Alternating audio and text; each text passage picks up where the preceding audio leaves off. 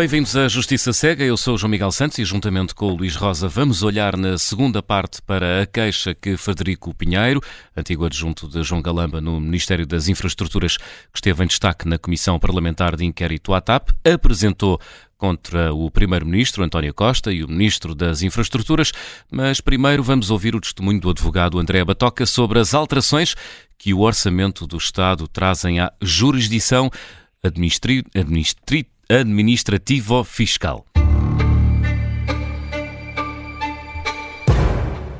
Bem-vindo, André Batoca. Bem, bom dia, bem-vindo. Bom dia, obrigado. A, a, proposta do Orçamento de Estado que foi aprovado na Generalidade na semana passada traz algumas novidades para a jurisdição administrativa ou fiscal. Uma destas novidades é a possibilidade dos processos de impugnação judicial passarem da via jurisdicional para, para a via arbitral, nomeadamente para o Centro de Arbitragem Administrativa. Quais são os requisitos para essa transmissão e quais são os benefícios dessa medida? Muito bem. A proposta de orçamento, como, foi, eh, como disse bem, veio trazer, recuperar uma medida que já tinha sido utilizada há uns anos pelo Governo para tentar uh, diminuir a litigância e as pendências que estão nos terminais administrativos e que têm levado a arrastar os processos por largos anos. E nesse sentido o legislador veio estabelecer essa migração para o Centro de Arbitragem Administrativa, também conhecido por CAD, uh, dos processos que se encontrem uh, pendentes e que tenham sido intentados em primeira instância nos tribunais administrativos até 31 de dezembro de 2021.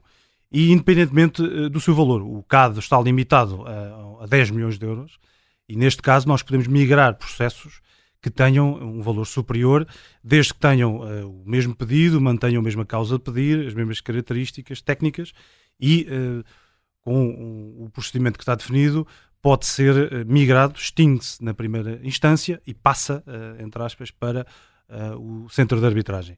Benefícios, acima de tudo, a celeridade, porque no caso das impugnações judiciais e do que é conhecido na estatística da Direção-Geral da Justiça e também do próprio CAD, nós temos aqui duas realidades completamente dispares. Temos, por um lado, processos de impugnação judicial que demoram, em média, seis anos, em primeira instância, e uh, no centro de arbitragem demoram, em média, de acordo com, com o relatório anual de 2022 do, do CAD, eh, quatro meses e meio, o que é uma realidade completamente. Eh, São dois mundos completamente diferentes. Sim, e... Era, era precisamente isso que eu lhe ia referir, ou seja, um estudo da Associação Business Roundtable Portugal sobre os processos de primeira instância na jurisdição administrativa ou fiscal, que deram entrada entre 2018 e 2021 e só nesse período esse estudo indica que o tempo médio de resolução situa-se nos 847 dias. E tendo em conta este estado, eh, e dos seis anos, que acabou também agora de referir, acredita que a arbitragem pode assim reduzir de forma significativa esse tempo médio de resolução. Estamos a falar de quatro meses, não é? Seis anos para quatro meses. Pronto, a arbitragem tem uma regra, uh, tem uma regra que é, uh, o processo tem que, ter, tem que ser decidido em regra no prazo de seis meses, que pode ser prorrogável uma vez. E o que assistimos com essa estatística, e outras que têm, têm sido do conhecimento público, temos uma, um, um Mas pode ser prorrogado uma vez por, por idêntico período, por exemplo, sim, por mais sim. seis meses? Máximo um ano. Então no máximo será um ano? Máximo um ano. Na realidade do, dos tribunais administrativos e fiscais temos anos e anos em primeira instância, temos processos de seis anos, dez anos, um, e, e, não podemos esquecer, em primeira instância, depois com recurso. Sim, se formos para a segunda instância tem um tempo médio de resolução muito semelhante a de 840 e tal. Exatamente. E no, no CAD eh, essa, essa celeridade é uma das grandes vantagens para conseguir que o cidadão, acima de tudo, em primeira instância, tenha um processo logo decidido e depois, dentro do, dos requisitos e, e, dos critérios que, o processo permite, mas, poder recorrer. Mas deixe-me chamar aqui à conversa outra questão. É que muitos advogados e juristas dizem que a arbitragem de Arbitragem Administrativa não é propriamente barata e até ficou conhecido por um caso que, opôs recentemente o ex-selecionador Fernando Santos ao fisco. Os críticos dessa solução dizem que é caro, mais dirigido às empresas ou a grandes contribuintes e que não está ao alcance de qualquer cidadão. Está correta esta ideia? Olha, uh, em termos gerais, se compararmos a tabela de custas um, ehm, dos tribunais comuns e a tabela de custas do, do centro de arbitragem, a tabela uh, aí é matemática, é superior a, a, taxa de justiça no centro de arbitragem. Mas temos que ver Qual também. Qual é a diferença, mais ou menos? Se, se olharmos só para, a primeira, para os primeiros processos mais simples, até 2 mil euros, pagará 102 euros na primeira, nos terminais administrativos e uh, no, no CAD paga 300 e, 306 euros. Uh, o que é que acontece? Também temos que ver, no CAD também é possível, um cidadão que não tenha capacidade económica pode pedir uh, isenção de taxas perante a Segurança Social e aceder a, a esse processo. Além disso, o, temos que analisar também o custo-benefício. A, a, maior especialização do CAD, com uh, juristas de reconhecido mérito, antigos magistrados, em que nós estamos uh, numa realidade em que temos alguém especialista em, em IRS, uma questão específica que é nomeado ou que é indicado para aquele processo, enquanto um juiz no Tribunal Administrativo hoje está a decidir IRS, amanhã está a decidir IRC e tudo isso são mundos e universos muito, muito diferentes. Hum. Outra medida que vai avançar e que já tinha dado uh, muita polémica quando foi apresentada pela Ministra da Justiça prende-se com a restituição de 25% do montante das taxas de justiça pagas uh, no caso de desistência da ação de impugnação por parte do particular. Ou seja, na prática, o Estado está a dar um prémio aos cidadãos ou às empresas para que desistam de ações uh, contra o próprio Estado é uma confissão de incompetência, André Batoca? Eu não seria, eu não seria tão, tão, tão linear, tão, tão radical. Hum. Eu diria que é uh, um convite uh, à, à, desistência perante o Estado assumir a impotência de decidir em tempo útil uh, algo que está, e é o acesso à justiça, o direito de todos nós de obtermos uma decisão em tempo útil e, e, e que seja um, aplicável. E, e, neste caso, além dessa redução, temos também uma redução do próprio remanescente da taxa no valor de dos processos que sejam superiores a 275 mil euros. É uma medida muito criticável e acredito que seja uma medida, em termos práticos, vai ser muito residual, como já uh, aconteceu com outras medidas uh, transitórias ehm, e, que, uh, volto a dizer, e também já, também já mereceu o meu comentário, é, é o Estado a confessar que não tem capacidade técnica para resolver um problema que beneficia todos os cidadãos e que deve merecer medidas mais musculadas, na minha opinião.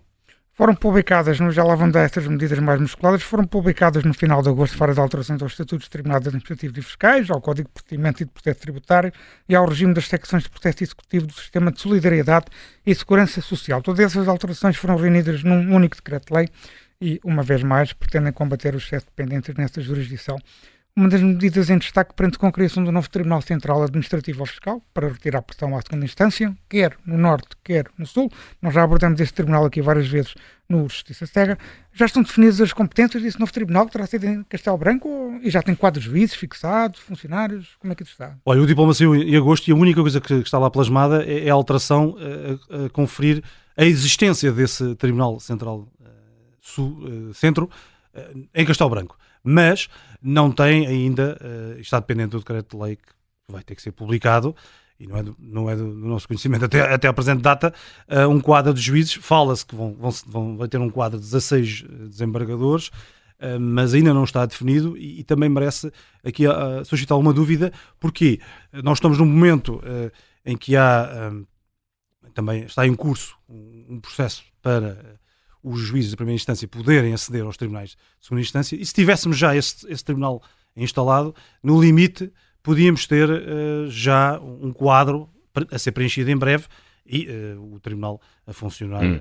uh, o mais breve possível, que é o que se quer. Portanto, o que está a dizer é que ainda não sabemos quando é que irá entrar em funções esse novo tribunal. O que é público e, e, do que resulta da, da, informação do Ministério da Justiça hum. é que pelo menos há um edifício. Já, já, já se levaram um protocolo com o município de, de Castelo Branco no mês passado e uh, ainda não tem sequer uh, prevista o quadro e toda. E acima de tudo, algo que é muito importante, que vai ter, vai ter que estar plasmado na lei, nós temos que saber que tribunais da primeira instância, o, e, e na Zona Centro temos um Tribunal Administrativo Fiscal, Eleiria, Coimbra, é. Castelo Branco hum. Eh, e Viseu, e tribunais é que vão ficar associados a esse Tribunal de Segunda Instância, para sabermos acima de tudo, para onde é que podemos recorrer? Era precisamente sobre as localizações que lhe ia fazer uma pergunta muito curta. Fará sentido escolher Castelo Branco como a cidade para receber este tribunal? Olha, foi, foi um ponto que mereceu, mereceu muita, muita, muita crítica, acima de tudo. Até se falava em Coimbra, por Exatamente. acaso. Até a ministra da Universidade de Coimbra, até se pensava que seria concretizar de Coimbra, para se ficou muito chateado. Uh, não se, pelo menos não é do conhecimento público, quais é que foram, quais é que foram o, o, os critérios que levaram à, à, escolha de Castelo Branco. Também se falou de Leiria, que vai... Que era, enfim, atendendo a. Castelo Branco é um, distrito, é um distrito importante para o Partido Socialista. Não sei se isso teve alguma importância ou não. Desconheço, desconheço. Mas acima de tudo, o interesse aqui está, está na, na, na, obtenção eh, de uma localização que seja eh, facilmente acessível para todos e que tenha, eh, acima de tudo, já uma estrutura física e também temos que pensar, vai ter que haver uma, uma deslocalização de juízes para aquela, aquela realidade. E veremos se todos depois querem concorrer para para esse tribunal. A ministra Catarina Sara Castro apresentou no início de 2023 um plano estratégico para os tribunais administrativos e fiscais que prestavam em várias áreas, nos quais destacamos três. A especialização na segunda instância, a criação de equipas de serviço para recuperação de processos e um tribunal piloto para formas de processo simplificado em ações com valor inferior a 5 mil euros e de baixa complexidade. Estas medidas já foram executadas e se foram, como é que eh, já temos, estamos em condições de poder avaliar as mesmas? Olha, eh, só podemos avaliar a primeira, que é a especialização, porque foi criada, pelo menos no texto da lei, com o diploma que saiu em agosto, determinando que nas secções de, de administrativo e, e, e, tributário, nos tribunais eh, de recurso, vamos ter, por exemplo, no tributário, vamos ter secções para execuções fiscais, secções para recursos de, de processos de contornação e também, por exemplo, na vertente administrativa, secções para, para, os contratos públicos. Tirando, tirando essa medida, que está em lei e, e, vai, e já, no ponto de vista prático, posso partilhar, já tipo processos foram redistribuídos, a consequência prática foi, olha, nenhum foi decidido. Uh, foi atribuído um novo juiz e estamos a aguardar. Foi a consequência prática que eu conheço. De agosto até agora foi a consequência prática, foi a redistribuição a um juiz que deixou de, de deixou de estar naquele, naquela secção e estamos a aguardar a decisão. Os outros dois pontos, um, não foram ainda, não foram, apesar de anunciados até eh, pela senhora Ministra em janeiro, no, na abertura do ano judicial, não foi criado nenhum tribunal piloto e não, não foi ainda. Essas equipas de recuperação existiram até dezembro de 2022, tinham sido criadas em 2018 e tiveram alguma aplicação prática, posso partilhar essa minha experiência, mas efetivamente não foram uh, criados ainda e não produziram efeitos. Uhum. André Batoca, uh, pode dar-nos ideias concretas uh, do que eh, poderia ajudar a resolver as pendências na chamada jurisdição administrativa ou fiscal. As tais ideias musculadas que referi há pouco. Exato. Com certeza. Olha, partindo logo, desde logo da, da, da arbitragem. A arbitragem, o centro de arbitragem também tem uma vertente administrativa. E nós temos poucas entidades administrativas vinculadas a centro de arbitragem. Por exemplo, os municípios não estão obrigados a, a, a decidir um processo de centro de arbitragem. Podem ser convidados e se entenderem vão, se não entenderem temos que ir para um tribunal administrativo. Eu começaria logo por aí, vincular os municípios. Eu sei que isso não é nada, eh, não é uma, não é uma medida eh, muito, muito talvez aceite até pelos partidos, mas do ponto de vista iria, prático... Iria provocar muita resistência dos autarcas, acredito, provavelmente. mas do ponto de vista prático, quem anda no terreno, a maior parte dos litígios nascem, não digo, uh, nascem dessa, dessa realidade. Uh, e, e, eu, e o eu, Estado acaba por ser o principal beneficiado pelos atrasos nas pendências. Claro, eu acredito, eu acredito num, num, num sistema que só funcionará e só teremos uma justiça administrativa a funcionar quando tivermos um tribunal a anular, a tomar uma decisão, pode não anular e pode dizer que não tem razão, eh, não quer dizer que, seja, que, as entidades administrativas estejam sempre a praticar atos ilegais, mas no prazo, que o faça no prazo de, uh, do prazo do mandato. Se eu tiver um Presidente de Câmara que sabe que na duração do seu mandato o seu ato pode ser objeto de de controle jurisdicional, eu penso que o sistema poderá funcionar de, modo, de um modo melhor. Outro, outra proposta que, que eu tenho, à, semelhança do que acontece, por exemplo, com o Tribunal da Concorrência, o Tribunal Marítimo tem uma abrangência nacional, e devido à importância da matéria, até por efeito do PRR, eu arriscaria, isto é, obviamente é uma sugestão criticável como todas, uh, a, criar, autonomizar e criar um tribunal especializado só para contratação pública, litígios de contratação pública, que envolvem elevadas quantias, são processos urgentes uhum. e uh, têm uma grande importância do ponto de vista prático para as empresas e até para o crescimento do país. Mas de competência territorial nacional, nacional. Exatamente. Em vez de estar, como acontece com secções, criar só um tribunal especializado e também se podia criar uma vertente mais eh, para resolver a litigância resultante dos contratos Exatamente. públicos, a, uh, Exatamente. As, as, quer, na, quer na sua direta. formação, quer depois do, do, do, da sua aplicação. Uhum. Deixe-me fazer-lhe uma pergunta específica sobre algo que não faz parte uh, de nenhum plano uh, do atual governo. Ao contrário dos crimes fiscais, as dívidas fiscais em Portugal não prescrevem, ou seja, o Estado pode ir atrás dos cidadãos e das empresas, enfim, até à eternidade. Uh, é justo mudar esta realidade e tornar possível a prescrição das dívidas fiscais? Não me leva a mal. As dívidas Nada prescrevem disso. porque estão na lei e, e estão prazos definidos. Ah. O, o problema é do ponto de vista prático. Infelizmente. Então explique-nos isso. Ora bem, nós, nós por exemplo, nas é, dívidas. Do ponto de vista prático está aqui em causa. Pronto, no ponto de vista prático, por exemplo, dívidas fiscais que caiam em execução fiscal têm um prazo definido de 8 anos em regra para prescrever. Do ponto de vista prático, uh, não prescrevem. E porquê é que não prescrevem? Não prescrevem porque nós estamos num, num sistema, uh, num sistema constitucional que obriga da mesma Constituição, nós temos.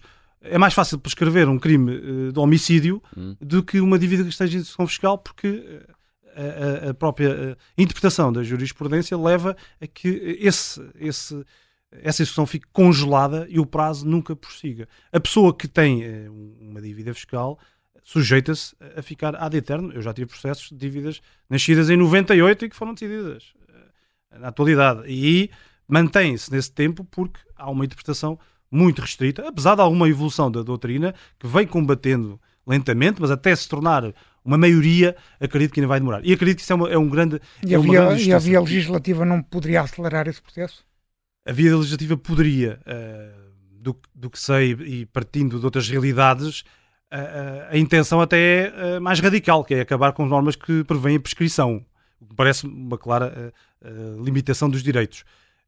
Eu diria que o legislador tinha, tinha que ser tinha que ser muito corajoso, porque acima de tudo da receita são os direitos fundamentais das pessoas. E do mesmo modo que um crime pode prescrever, e falei do crime de homicídio, como outros crimes, um, ehm, podem prescrever, e os valores essenciais estão associados à sua punição, uma dívida fiscal eh, prossegue, prossegue uh, muitas vezes devido à inércia, à inércia do próprio, à inércia do próprio, do próprio uh, Estado, hum. que não tem capacidade lá está, através dos tribunais, para resolver o tema e o, e o cidadão fica preso ad eterno. Deixou-me aí curioso, falou de uma dívida contra, de uma dívida de 1998 que só foi resolvida recentemente.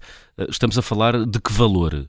Para, para os ouvintes terem uma início, ideia. Essa dívida no início, se bem me lembro, era cerca de 700 mil euros, com os juros foi, foi aumentando e tornou-se. Vários milhões. Exatamente. Hum chegamos ao fim da história. Deixe-me falar aqui de outra questão, de uma última questão, que estamos a terminar a primeira parte, que é, é uma questão que também divide muito a comunidade jurídica, embora os, os fiscalistas estejam claramente a favor do atual regime. Faz sentido retirar a obrigatoriedade de depositar uma calção para poder impugnar uma decisão do fisco, por exemplo? É que muita gente não acaba. Primeiro, as pessoas têm aqui muito receio de ter um, um conflito com o fisco. Há aqui um medo quase do, do, do, poder do fisco. E em segundo lugar, muitas, muitos cidadãos de classe média não têm capacidade económica para depositar uma caução no valor da dívida que, que o fisco entende que existe. Exatamente. E também uh, o sistema também permite que quem não tem capacidade, quem não tem capacidade, pode demonstrar que não tem essa capacidade e é dispensado. O problema é que... No... Isso costuma acontecer. O problema é que é difícil que isso acontecer, porque do ponto de vista prático nós temos uma interpretação, por vezes, não é sempre, por vezes, isso acontece, é dispensado por vezes, mas por vezes também a autoridade tributária tem uma interpretação uh, dentro dos requisitos que permitem a dispensa, em que considera que foi o próprio contribuinte que se colocou numa posição deficitária que depois não vem permitir que uh, venha beneficiar dessa dispensa. O problema aqui dos tribunais administrativos e a sua demora está associado também a, esta, a esta impossibilidade do cidadão eh, da classe média de poder prestar essa garantia, porque vai prestar uma garantia, imaginando que é uma garantia bancária, vai pagar grandes quantias, o tribunal demora 10 anos, apesar de existirem prazos em que pode pedir a libertação da garantia, mas uh, tem uma grande dificuldade do ponto de vista prático, vai ser um ónus em cima eh, de uma dívida e pode levar uh, a que os seus direitos sejam efetivamente diminuídos. André Batoca, agradeço ter aceitado o nosso convite. Muito obrigado. Fazemos uma pausa no Justiça Cega, regressamos daqui a breves minutos. Até já.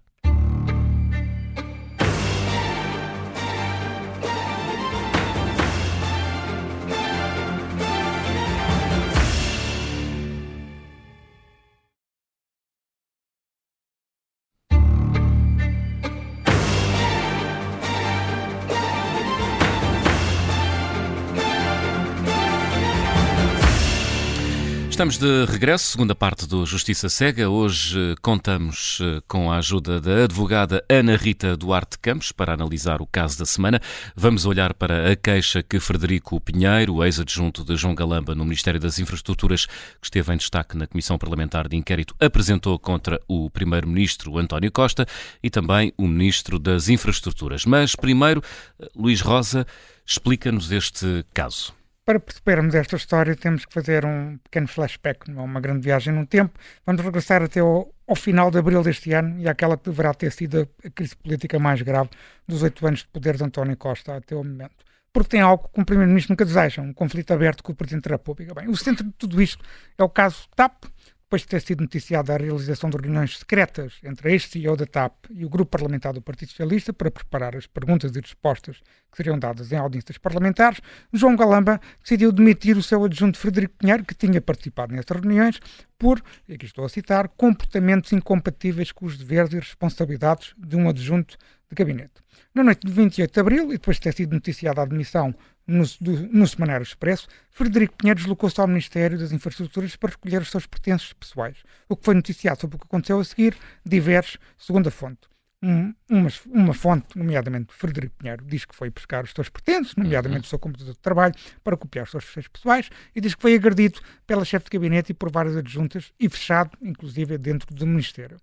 Por outro lado, a chefe de gabinete e as adjuntas, e as adjuntas de João hum. João Galamba dizem o contrário, dizem que foram agredidas por Frederico Pinheiro. E o que é que António Costa tem a ver com esta história, Bem, Luís? A, a questão ganhou uma dimensão ainda mais grave quando foi noticiada a intervenção do SIS. Ou seja, o SIS ligou para Frederico Pinheiro nesta noite, 28 de abril, para o, alegadamente o coagir a dar o computador, que teria alegados segredos de Estado. Mais tarde veio-se a saber que não era mais do que o plano de estruturação da TAP.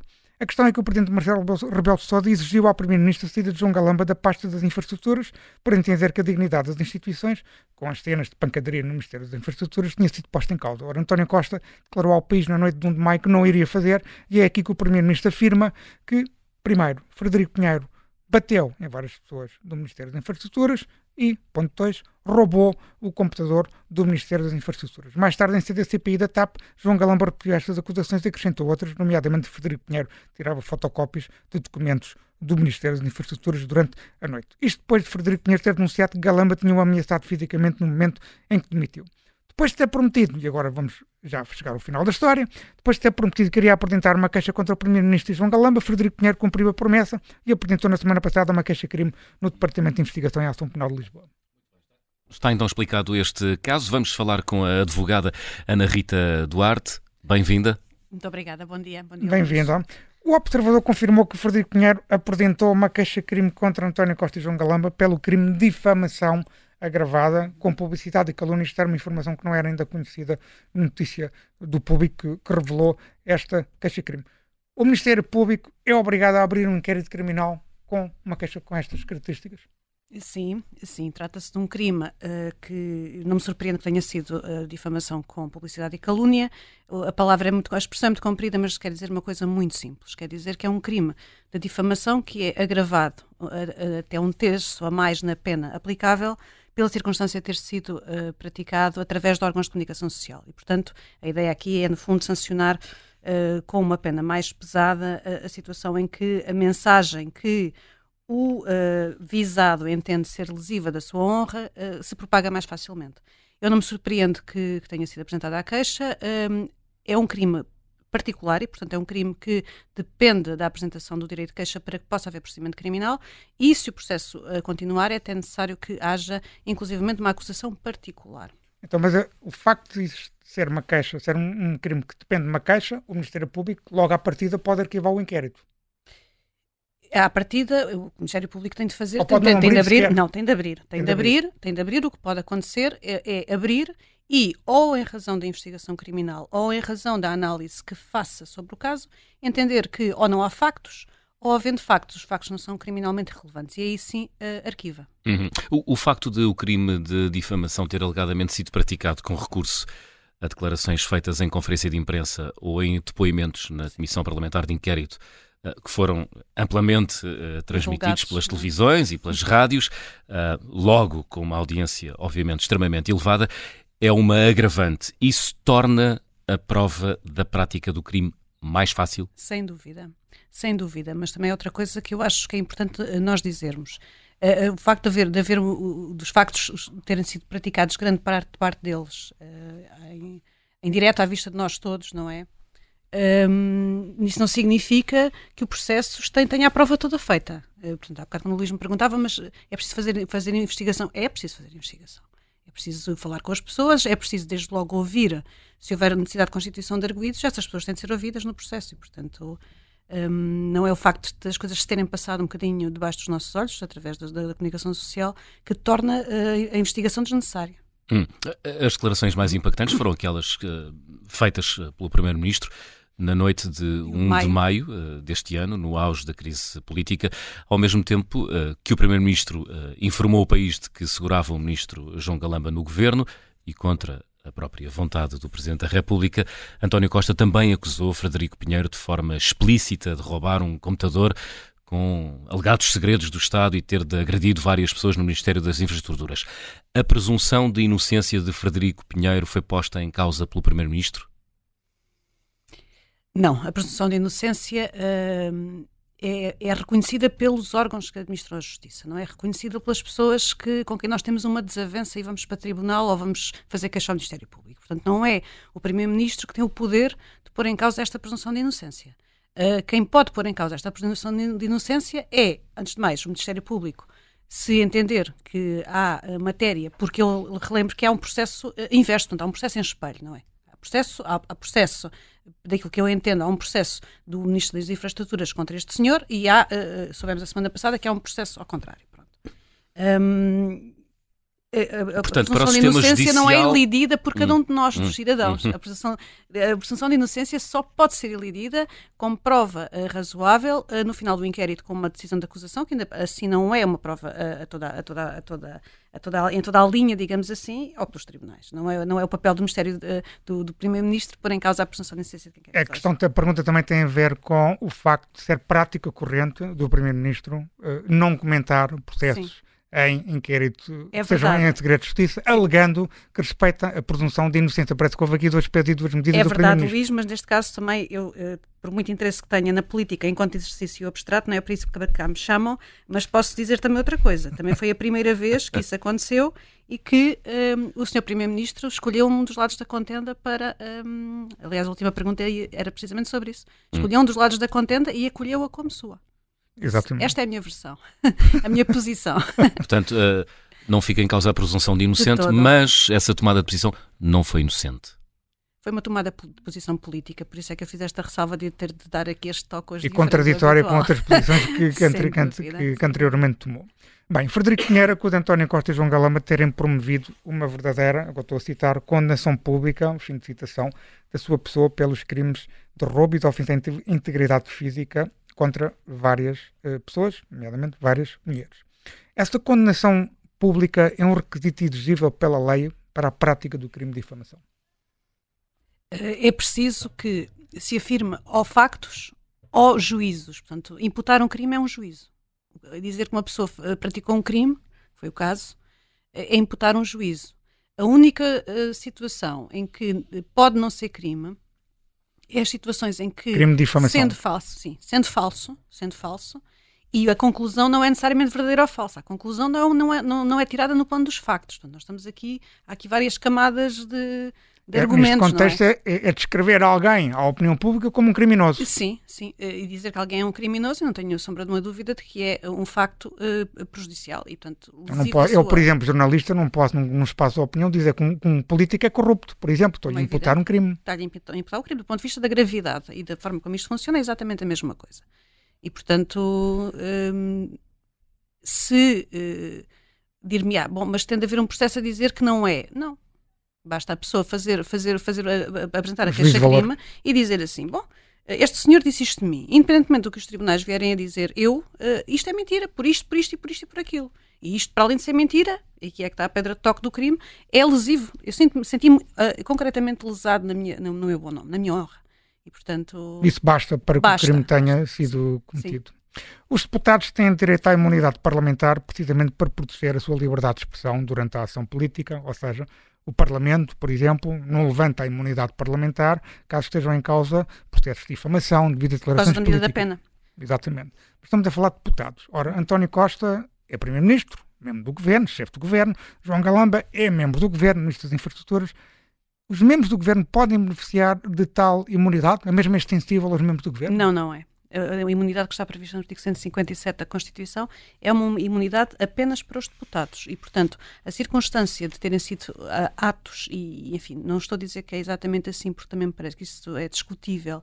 Portanto, os factos que nós estamos aqui a discutir se têm relevância como crime, ou não, crime de difamação ou não, uh, são factos que aconteceram no, no âmbito da, da atividade política. Uh, mas, não há, mas não há, sim, mas não há qualquer tipo de imunidade. Uh, mesmo que não tenham direito a essa imunidade, como entendo que não, que não têm, António Costa e João Galamba podem alegar que estavam em terceira sua ação política, logo tais declarações não podem ser vistas como difamatórias. Mas aí por outra razão, e aí tem que ver com uh, as, as, condições em que, no geral, as pessoas podem ser responsabilizadas pela prática dos crimes, ou as situações em que, em, que, em particular, nestes tipos de crimes contra a honra, uh, se pode considerar a conduta justificada, isto é, não há crime. Se uh, nesse, nessa situação, Luís, eh, se se disser, bom, eu estava uh, no exercício da minha função política, a informação que me chegou foi esta, assim, assim, assado, não vi, não estava lá, uh, pode-se dizer que, que as declarações foram feitas para uh, realizar um interesse legítimo. Uhum. Portanto, um interesse legítimo que tinha que ver com uh, a necessidade de ser, ter de ser dita alguma coisa à população, de ter de ser explicado o que se passou, e, e, e o, o Primeiro-Ministro eventualmente poderá dizer, depois de averiguar, eh, foi-me foi, foi, foi, foi relatado. Isto significa que a conduta, que a conduta não é punível. Portanto, isso é, isso é, um juízo que pode ser uh, feito pelo Ministério Público durante a fase Sim. de inquérito. Por isso é que há um bocadinho dizia, porque, ou por factos, ou pela análise jurídica dos factos, pode, pode, pode haver um, um arquivamento, não sei, não se sabe o que é que vai Por acontecer. exemplo, António Costa pode alegar que, para precisamente fundamentar a sua decisão de não retirar João Galamba do governo, precisamente não aceder ao pedido do Presidente da República, foi reportado que aqueles factos, e que com base naqueles factos decidiu não retirar E que, em boa fé, os, uh, acreditou que os factos que lhe foram relatados eram verdadeiros. Muito bem. Deixe-me fazer-lhe uma pergunta formal, tendo o Primeiro-Ministro direito a foro especial para crimes Sim, é no exercício das suas funções, este processo não terá de ser dividido, ou seja, ficando a queixa contra João Galamba no Diab de Lisboa, sendo transmitido uh, ao Supremo Tribunal de Justiça a queixa contra António Costa. Sim, sim, pode acontecer. Eu acho que isso pode acontecer, lá está, mais uma vez, se se entender que foram factos praticados no exercício de funções. E acho muito difícil, no caso do Sr. Primeiro-Ministro, que não se entenda isso. Mas Portanto, para tal se- acontecer, teria que o Ministério Público considerar, na primeira instância, que existe um indício de crime e por isso é que envia. Exatamente, e por isso é que envia. Ou ent- porque senão, por isso é que o Luís há bocado fez aquela pergunta, porque senão olhava para o processo, fazia alguma diligência sumária e arquivava. E Uhum. não expunha o Primeiro-Ministro a uma situação dessas, como é evidente. Há precisamente um ano, uh, António Costa anunciou que iria processar o governador uh, Carlos Costa por causa das declarações que fez uh, no livro O Governador, da autoria aqui do Luís Rosa.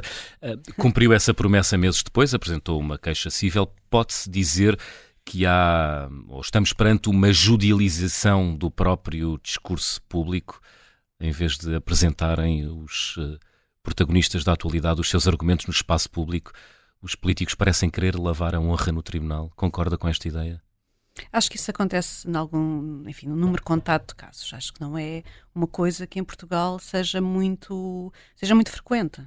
Até porque há situações em que os próprios visados não querem eles próprios ir discutir uh, o assunto para o tribunal. O tribunal, uh, os, os, processos de crime são processos públicos. Uh, e, portanto, eu, eu não vejo que hoje em dia haja, haja uma, uma fuga para o reduto processual daquilo que não se quer discutir em público. Eu acho que hoje em dia há muitas formas de discutir em público. Há pessoas que privilegiam discutir atrás de um, teclado de um computador. Os protagonistas políticos, muito, pouco, muito pouca vez, têm essa, essa prerrogativa, não é? Uhum. E, portanto, eu acho que não há um número desmesurado de casos. Eu, aliás, até noto alguma, até alguma diminuição. A sua intuição como advogada dir-lhe-á que uh, isso tem a ver com os tempos da justiça, que em Portugal, enfim, são muito prolongados, ou tem mais a ver com o facto de as pessoas se quererem escudar, um, a verem jogado o seu nome uh, na lama durante muito tempo? Olha, vou-lhe dizer uma coisa que, que normalmente digo a clientes que me procuram uh, para intentar este tipo de processos. E eu só em, muito, em situações muito especiais é que, é que faço processos destes. Porque acho que são processos que a maior parte das vezes não levam a lado algum.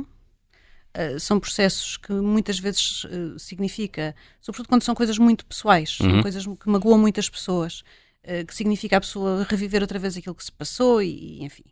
Um, nas situações em que eu entendo que realmente há fundamento para que as pessoas recebam uma imunização, eu opto por fazer processos de natureza civil. Isto tem, tem vindo a acontecer e não sou só eu, se perguntar a colegas meus, vão lhe dizer exatamente a mesma coisa. Isto Quer que pedir ver- uma indemnização a ir para a, sim. a prova um- da prática de um Sim, crime. sim, porque hum, o, o Tribunal eh, Penal é mais duro e neste tipo de crimes eh, a probabilidade de absolvição é muito, eh, é muito grande. É muito elevada. É muito elevada porque eu não quero, não quero, não quero usar a palavra subjetivo, mas se calhar os nossos, os nossos ouvintes percebem melhor se eu disser assim mesmo. É subjetivo. é subjetivo, aquilo que a jurisprudência diz, bom, mas quando nós vemos se há ali fundamento para as pessoas se sentir ofendida, uh, temos de ver aquela pessoa em concreto, o meio em que ela se move, e porquê que ficou e porquê que não ficou, e depois o que é que aconteceu há uns anos atrás. E bem, a meu entender. Um, alguns, sobretudo jornalistas, colegas vossos, que foram condenados e que no fundo a mas ideia de muitos processos era matar o mensageiro, não era? Mas são é, duas realidades diferentes. Sim, sim, é verdade, mas tem muito que ver também com o trabalho que na parte dos crimes de difamação, e isto, estes crimes não existem em toda a Europa. Existem, eh, por exemplo, na Inglaterra não existe, não existe crime de difamação. Há ações cíveis, exato, muito parecidas com as nossas, um, mas tem muito também que ver com o facto do Tribunal Europeu dos Direitos uh, Humanos ter muitas vezes posto os pontos nos is. Uh... Ou seja, o Tribunal Europeu era precisamente essa a minha última questão, que é o Tribunal Europeu dos Direitos Humanos acabou por estabelecer uma jurisprudência que influenciou também a nossa jurisdição e até o próprio Ministério Público, em que, por exemplo, no contexto de processos contra órgãos de comunicação social, em que o direito de liberdade de imprensa, o direito de escrutínio dos titulares de cargos públicos e políticos sobrepõe-se ao direito à honra e ao bom nome destas pessoas. Portanto, isso é uma, mas é outra questão é quando não estão em causa órgãos de comunicação social. Ou seja, estão em causa só simplesmente dois protagonistas que têm uma leitura diferente sobre os mesmos factos. Era o caso desta questão de António Costa versus Carlos Costa e é a questão agora também aqui de Frederico Pinheiro e de António Costa. A minha pergunta era, tem a percepção que hoje, agora voltando aos jornalistas, há menos ações contra os jornalistas e mais ações entre os próprios protagonistas políticos? Sim. Sim. E porquê que acha que isso acontece? Acho que isso só por causa da jurisprudência? uma causa que tem muito que ver com, com, com o labor e, e, o facto de ter havido muitos colegas meus, um, no fundo, a abrirem a via do Tribunal Europeu. E, e, eu acho que tem também que ver com o facto de alguns protagonistas políticos perceberem que uh, o confronto direto e o escrutínio indireto funcionam melhor, do ponto de vista da defesa daquilo que são as suas posições. É mais imediato, tem um resultado é mais, mais imediato, imediato. É mais imediato e, e, no fundo os políticos têm aquela questão de estão permanentemente expostos mas uh, não podem deixar uh, que uh, as pessoas acreditem efetivamente que se passou ali alguma coisa que lhes pode retirar a legitimidade, inclusivamente política. E, portanto, eu acho que qualquer político mediano percebe, percebe isto. Até acho que tem que ver com isto. Aliás, houve uma, uma ação que foi histórica, direi eu mesmo, direi mesmo que foi histórica, há uns anos, contra o Sol, uma providência cautelar de um ex-administrador da Portugal Telecom, Rui Pedro Soares, que visava impedir que, que o jornal publicasse uhum. as escutas telefónicas. E que ele teve o efeito precisamente precisamente o contrário. Sim. Aliás, nem sequer havia fotografias do Rui Pedro Soares na altura, então o que aparecia sempre nas, nas televisões eram a sede da Portugal Telecom. Acha que esse caso teve alguma importância nessa mudança? Eu não vou para pronto, eu, eu acho, não acho bem que saiam as escutas na, as escutas na comunicação social. Uh, acho que acho que esse caso teve aconteceu aquilo que muitas vezes, infelizmente, eu digo aos meus clientes que é, doutora, uh, saiu, uh, o que é que fazemos? E assim, nada. Já saiu. Agora é tentar, uh, tentar que passe. Tentar que passe. E isso é uma das razões pelas quais muitas vezes as pessoas não, uh, não voltam ao tribunal e não, e não vão uh, dizer, bom, passou-se isto, passou-se aquilo, e puseram isto na, na, na, imprensa e não era verdade. E, portanto, é uma das razões. Ana Rita Duarte Campos, muito obrigado por ter Obrigada. vindo à Justiça Obrigada Cega. Eu.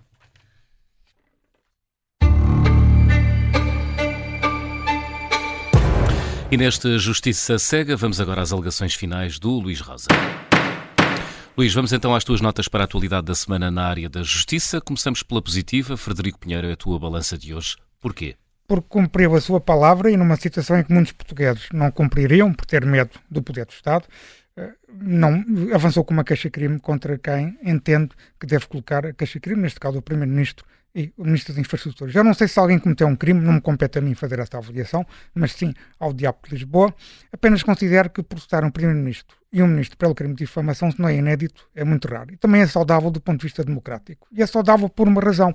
Há políticos, não todos, nem a maioria, que pensam que podem dizer tudo e mais alguma coisa, ou que podem simplesmente usar o peso institucional dos respectivos cargos públicos para tentar amedrontar os cidadãos. Eu sei do que falo, porque já processei um político pelo crime de difamação, ganhei, e esse político passou a ter outro cuidado quando fala em público e a maioria absoluta potencia esta tendência para o autoritarismo. Recentemente saiu uma sondagem da Aximas para a CNN TV em que dois terços dos inquiridos concordaram que António Costa é cada vez mais arrogante desde que ganhou a maioria absoluta. Ora, alguém apresentar uma queixa-crime contra o Primeiro-Ministro por sentido difamado é uma boa forma de chamar António Costa à terra e perceber que tem de ter cuidado com o que diz em público. Quanto a João Galamba, confesso que já não tenho tanta esperança. Parece-me que, tal como José Sócrates, é alguém capaz de reconhecer qualquer erro ou corrigir a verdade absoluta de que se sente naturalmente imbuído. Uhum. O processo de abuso de confiança de uh, Ricardo Salgado ainda não está claro esta semana.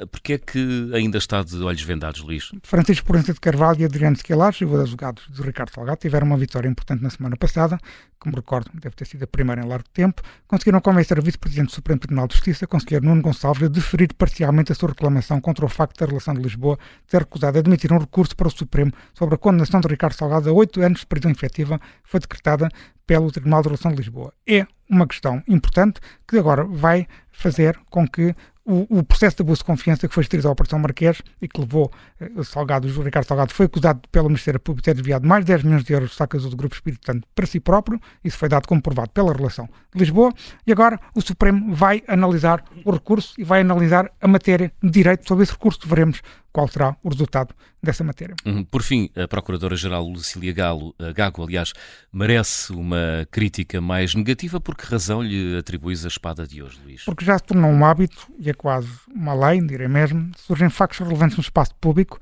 que das duas uma, ou colocam em causa, por exemplo, a paz pública, como é o exemplo dos casos dos, dos protestos da Climáximo, ou, por outro lado, visam escrutínio de altas figuras do Estado, como foi o caso do Primeiro-Ministro António Costa há um ano na pressão sobre o ex-governador Carlos Costa e é agora o caso do alegado favorecimento das gêmeas luso-brasileiras no Hospital Santa Maria.